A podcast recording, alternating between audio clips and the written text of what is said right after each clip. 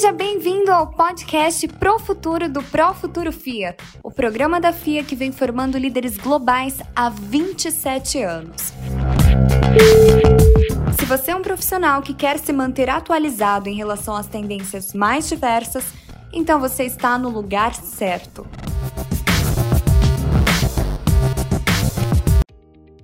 Sejam muito bem-vindos ao podcast Pro Futuro do Pro Futuro FIA. Hoje trouxemos um convidado muito especial, nosso ex-aluno, cofundador e CEO da Semantics. Criada em 2010, hoje a Semantics está presente em toda a América Latina e desenvolve soluções inovadoras em inteligência artificial, big data, otimizando os processos de seus clientes e, claro, sua rentabilidade. Com vocês, Leonardo Santos.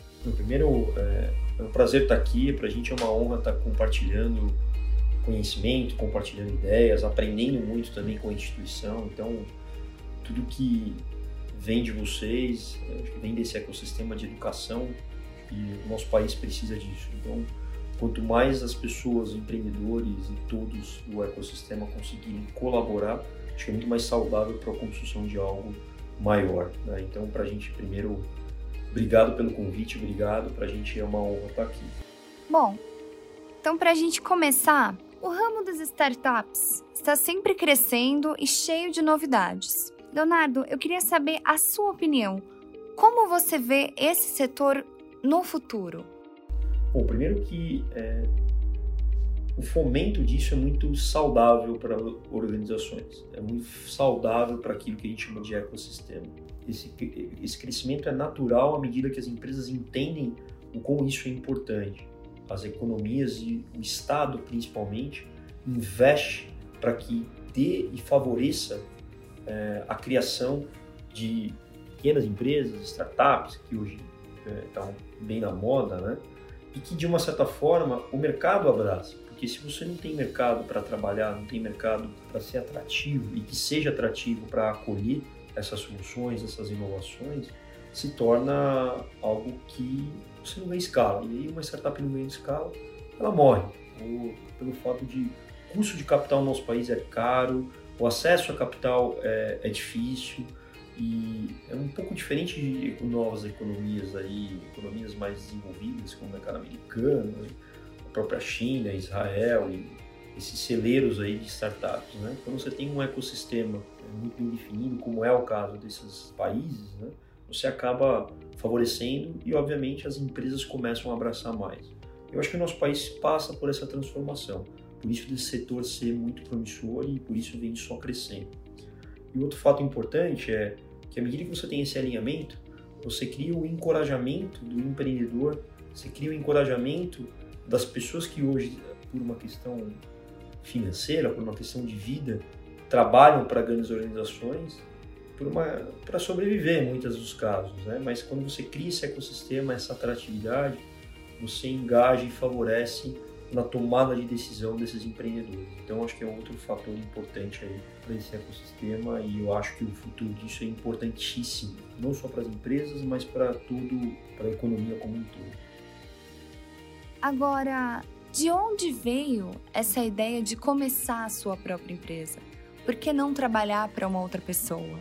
É legal. É, fazendo um pouquinho, recapitulando um pouquinho, né, fazendo um pouquinho desse entendimento da tomada de decisão, é, isso começou, na verdade, numa grande companhia, né, que foi uma empresa de tecnologia, onde eu vi aquilo nascer eu vi o como é possível você crescer e a tecnologia te traz esse fator de escala de uma forma rápida, né?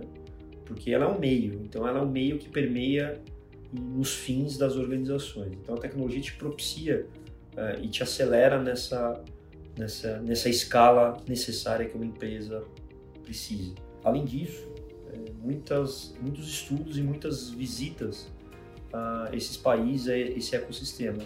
E isso me trouxe esse anseio de que é possível fazer, de que é possível é, desenvolver e de que é possível fazer aquilo que, que a gente tem de propósito. Porque no final, o empreendedor tem um grande propósito.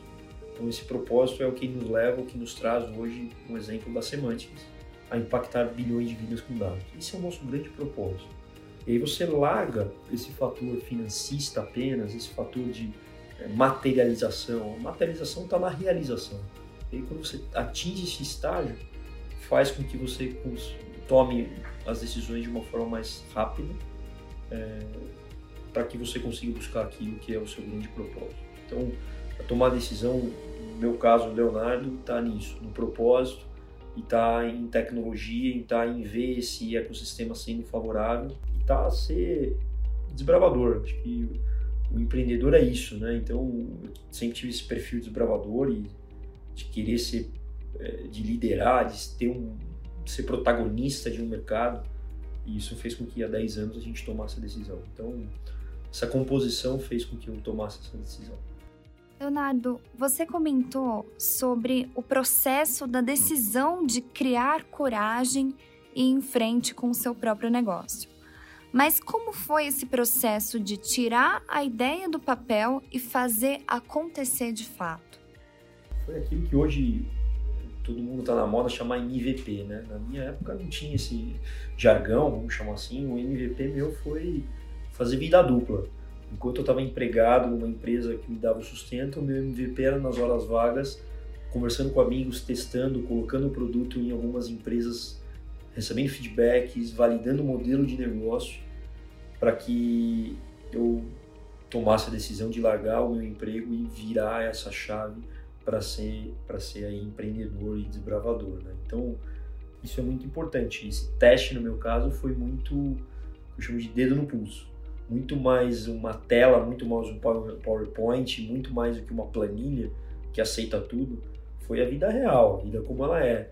Indo para cliente, desenvolvendo à noite, passando madrugada, sábado, domingo, para entregar aquela melhoria ou para é, desenvolver algo que a plataforma e o produto não, não tinha, para que aquilo levasse né, o conforto para o cliente tomar a decisão de contratar ou comprar o produto. Então, o meu MVP foi isso, o dia a dia, né? Foi o, o vivendo sábado, domingo e madrugada. Agora, quais foram os principais desafios que você encontrou nessa jornada com a Semantics? Cultura, acho que mudança e modelo de cultura, principalmente no nosso país, no Brasil, que não tem essa, não tinha essa abertura que tem hoje em startups. Na minha época, de novo, 11, 10, 11 anos atrás, é, era muito difícil grandes organizações abrirem para uma pequena empresa, ainda mais no setor de tecnologia, onde a competitividade está em empresas globais. Sem dúvida alguma, a gente foi muitas vezes chamado de maluco, de louco. Isso não vai dar certo, mas ali o propósito conduzindo a gente a corrigir as rotas para que entregasse algo que definitivamente os grandes clientes entendessem que gerava valor. Uma empresa brasileira, 100% brasileira, está ali entregando e competindo com as grandes americanas, eh, globais e por aí vai. Então, os meus principais desafios, eu colocaria o principal desafio é a cultura é, das grandes organizações em abrir. E a gente entende, por outro lado, né? uma empresa grande abrir uma pequena, o risco, o compliance dessa empresa, quem são as pessoas que vão estar do outro lado suportando isso, se esse cara um dia decide sair da empresa, como é que vai ser a continuidade do negócio, eu super entendo isso, mas sem dúvida a cultura hoje está muito mais favorável para isso do que há 10 anos, 11 anos atrás. Então, é, acho que esse foi o principal desafio. E eu acho que colocaria também um, um adendo aí, é testar o um modelo de negócio. No primeiro momento, você tem o um modelo de negócio ainda muito na cabeça. E aí eu, de novo, PowerPoint, aceita tudo. A melhor maneira, eu digo que o melhor modelo de negócio é aquilo que o mercado aceita e compra. É igual o valuation de companhia. Eu acho que vale, mas quem vai lá e paga aquilo que eu acho? Então, a comprovação está nisso, né? Em quem vai lá e compra ou quem vai lá e paga por aquilo que foi idealizado. E você ainda se depara com desafios? Existe algum novo que se criou agora que a empresa já conseguiu se estabelecer no mercado? É, tem sim. A gente tem uma carência no mundo por talentos. Né? Isso a gente sempre soube, por isso a companhia sempre tem dentro do teu DNA levar o conhecimento. Então a gente tem universidades aqui dentro, academia, que nos ajudam a desenvolver as pessoas, laboratórios de inovação. A gente sabia que, à medida que isso escalasse, a carência de pessoas no setor, não só de tecnologia, no, no setor de tecnologia já é carente.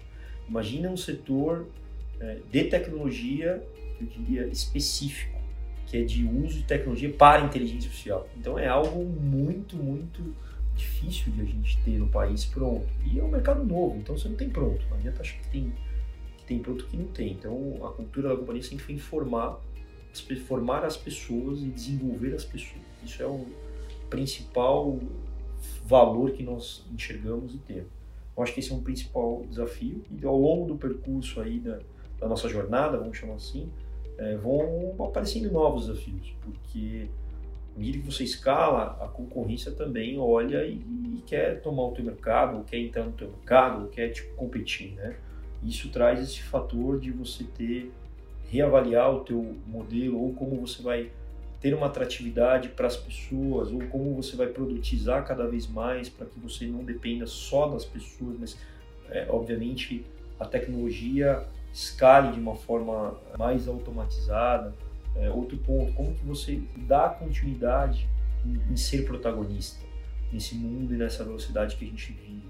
Então, trouxe para a gente a criação de laboratórios de inovação. Então, à medida que você vai enxergando esses próximos desafios, você vai conseguindo conduzir. Então, é importante sempre estar de olho nisso. Né? O desafio sempre vai estar, estar tendo. Então, estar de olho nisso, pra, eu sempre chamo de é, ler o jornal de domingo.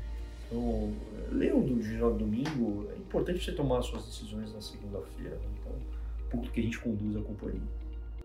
Bom, o líder é quem bota a equipe para trabalhar, para ir em frente, é quem dá o rumo para toda a empresa, né? Nesse tempo, Leonardo, o que você aprendeu sobre liderança?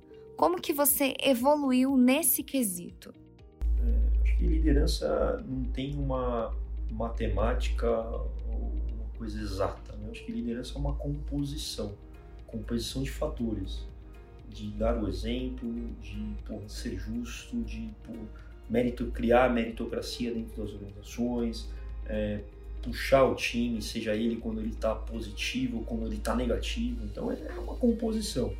Que eu diria que acho que o principal fator aí da, que eu me coloco nisso é é dar o exemplo, né? Você tem que estar o sempre todo na linha do exemplo.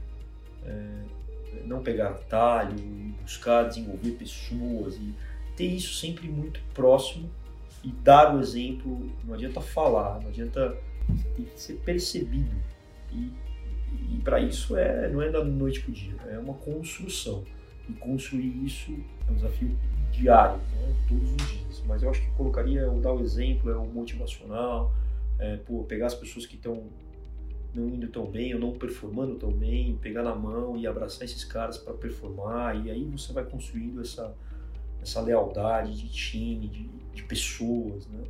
Então, e coloco também não só exemplo, mas lado do ser humano também, respeitar também o, espaço das pessoas, o momento tanto de vida quanto de carreira. A gente diz aqui na companhia que a gente planta as melhores sementes. Às vezes essa semente ela, ela vai para fazenda do vizinho. Mas é, é, muito bom ver a fazenda do vizinho também é, gerando bons frutos. Né? Então a gente também gosta muito disso. E aí, olhando numa, um aspecto mais amplo da palavra, a construção de um país é isso. Não adianta achar que tudo vai estar aqui e a gente sempre vai ser. Não, vai ter pessoas tão boas, a gente precisa disso. A competitividade no final também é importante. E é, conduzir dessa maneira, acho que é um pouco do, dos desafios da liderança desenvolvimento das pessoas, pô, eu tenho que me desenvolver mais para ter e construir diferenciais competitivos, eu tenho que ter uma estrutura de custo melhor, eu tenho que ter P&D de uma forma mais acelerada, então te tira do conformismo, né? E tudo que tira do conformismo eu entendo que é positivo, porque a comodidade é a pior coisa que pode acontecer numa companhia, numa pessoa, tanto na sua vida pessoal quanto na sua vida profissional. Então sempre a gente está se provocando e eu acho que faço, acabo cumprindo bem esse papel de desafiar meu time, desafiar a companhia no próximo passo. Tá olhando daqui a cinco anos, um exemplo dessa empresa, que eu chamo de muito de perpetuidade. A empresa ela tem que se perpetuar e para se perpetuar você tem uma composição de fatores e provocar a organização é fundamental. Bom, a gente sabe que não existe nenhuma receita de bolo para fazer uma startup dar certo. Como você mesmo disse, o segredo é testar no dia a dia, testar o um modelo de negócio. Mas o que foi o fator crucial para o sucesso da Semantics no seu ponto de vista? Eu falo é, super direto ao ponto. Três palavras: persistência, insistência e fazer acontecer. É, a gente foi chamado de louco no início. Se não fosse persistente em mostrar para as pessoas que não, a gente estava enxergando um mercado novo e que inovar isso e que ser protagonista é isso. É, insistir com essas pessoas para que, pô, tá vendo? Tá acontecendo, tá vendo? E no final do dia, quando te deram a oportunidade, você vai lá, é que de sair do outro lado. Você vai lá e faz acontecer. Então, eu diria que são esses três, essas três palavras aí que resumem bem o, o que, que é crucial para o sucesso de uma startup. Leonardo, você que já tem uma certa bagagem, uma experiência com montar a sua própria empresa, uma startup, eu queria saber se você tem alguma dica para quem pretende ou tem vontade de montar também sua própria empresa. A primeira coisa é o propósito. O que, que, que você quer? Que problema que você vai resolver? Né? Qual é o propósito daquilo? Isso é o que direciona o seu anseio de querer solucionar, querer achar a solução, né? qual é o problema que você está buscando resolver. E aí, esse problema vai te conduzir num caminho de persistir, insistir, de buscar fazer acontecer, porque o seu grande desafio e o seu grande propósito é solucionar aquele problema. Então, eu diria que é, não desista, seja persistente, insistente, busque fazer acontecer, não coloque dinheiro em primeiro lugar, então, hoje é uma coisa que eu olho muito e fico ao mesmo tempo super surpreso e, e chateado com a cabeça de alguns empreendedores. E eu acho que não é só os empreendedores que têm culpa nisso, mas eu acho que o ecossistema que está sendo formado, que é você é, montar um bom BP, montar um bom PPT e ser o que eu chamo de empreendedor de palco. No final do dia, é, você tem que fazer acontecer e entregar. E eu acho que aí está o anseio, né? Então, quando eu falo com alguns empreendedores aí, startups que estão começando, e quando eu pergunto onde está seu coração em cinco anos e o cara me diz que está fora da empresa, que está preparando a empresa para vender, e aí você olha, o cara, o cara quer vender o quê? Que ele nem construiu ainda. Então, eu acho que é um, um ir por esse caminho, ir pelo caminho do, do sonho, do eu estou realizado, solucionar aquele problema no final, esse vai me realizar, é, o restante aí é consequência, o seu valuation, é, não colocar essas o dinheiro, a materialização em primeiro lugar. Né? Então, é buscar sim um propósito, ajudar as pessoas, desenvolver um país, desenvolver uma economia, é, gerar propriedade intelectual para um país que é carente disso. Né? Então, colocaria essas dicas, deixaria essas dicas aí para quem está buscando e, e, e, vá e vença. É possível. É, é, nosso país é difícil, a gente sabe que não é tão fácil quanto outras economias, mas é possível, é possível como a gente saiu do zero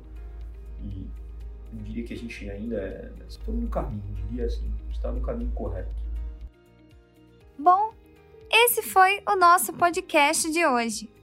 Leonardo, muito obrigada pelo seu tempo, por ceder esse espaço também. Obrigado, Léa, obrigado, Ju, obrigado, Renata, obrigado professor Daniel, todo mundo da FIA pelo carinho de sempre conosco e a reciprocidade é importante para que a gente juntos leve uma educação melhor, leve um conhecimento, compartilhe, estruture e no final do dia transforme o país um país melhor e a educação é o início de tudo, tudo isso, tá bom? Muito obrigado, Léo.